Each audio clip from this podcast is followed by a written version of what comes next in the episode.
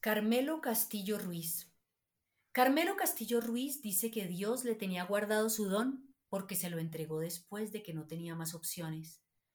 Había hecho cursos y capacitaciones con el Ministerio de Agricultura y el Fondo Mixto de la Cultura y sentía que iba a pasar anónimamente por el mundo hasta que después de intentos y fracasos encontró la talla en madera. Desde que tiene uso de razón, en San Onofre siempre ha habido artesanos de la madera y el balay, pero a él no le llegó esta tradición por herencia, sino por una capacitación que hizo con Artesanías de Colombia a los 28 años. Ahora, entrando en los 40, habla de su oficio, la talla en madera en alto y bajo relieve, con amor en los ojos. Desde que empieza el día está pensando en las herramientas que usará en el taller, el lugar en el que se va a sentar y la pieza que trabajará. Se levanta, se baña, se cepilla y se toma un tinto en su taza tallada en madera de colorado. Trabaja en el taller Ardeigue, Artesanos de Higuerón, la organización a la que están asociadas 17 personas y con quienes llevan el trajín desde el 2011. Juntos han viajado a mostrar su trabajo en ferias, entre ellas Expo Artesanías en Bogotá. En el taller hacen mobiliario, camas y puertas, pero Carmelo se ha centrado en las artesanías decorativas para mesa y cocina. Usa la ceiba toluá, el colorado, que se distingue por su vena naranja, y la teca. En el pueblo saben que es artesano y le avisan cuando se cae un árbol en las fincas vecinas. Va con su sierra, lo corta de la medida que necesita y consigue un tractor que transporta la madera hasta su taller. Una vez allí, pasa los trozos por la sierra la canteadora y la cepilladora antes de marcar con una plantilla el diseño en la madera, que después ahueca haciéndole marcas con la sierra y devastando con las gubias.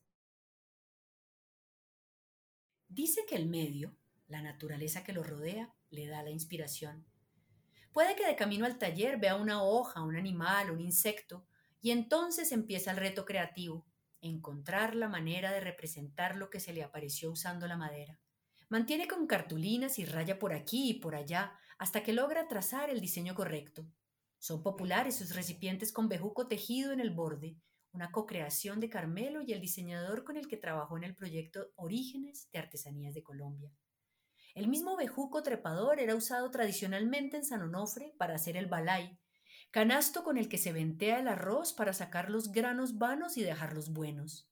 Ahora se usan las máquinas piladoras para escoger el arroz un cultivo popular en la región, que el mismo Carmelo cultiva en junio y julio y cosecha en diciembre. Además del arroz, siembra yuca, ñame, ajonjolí, maíz y frijol. El bejuco lo integró recientemente a sus recipientes en forma de tortuga, que ahora lo llevan tejido en el borde. Estos son una muestra de la fidelidad con la que Carmelo representa lo que ve a su alrededor. Resulta que a sus tortugas les hacía falta unos ojos que se parecieran a los de verdad.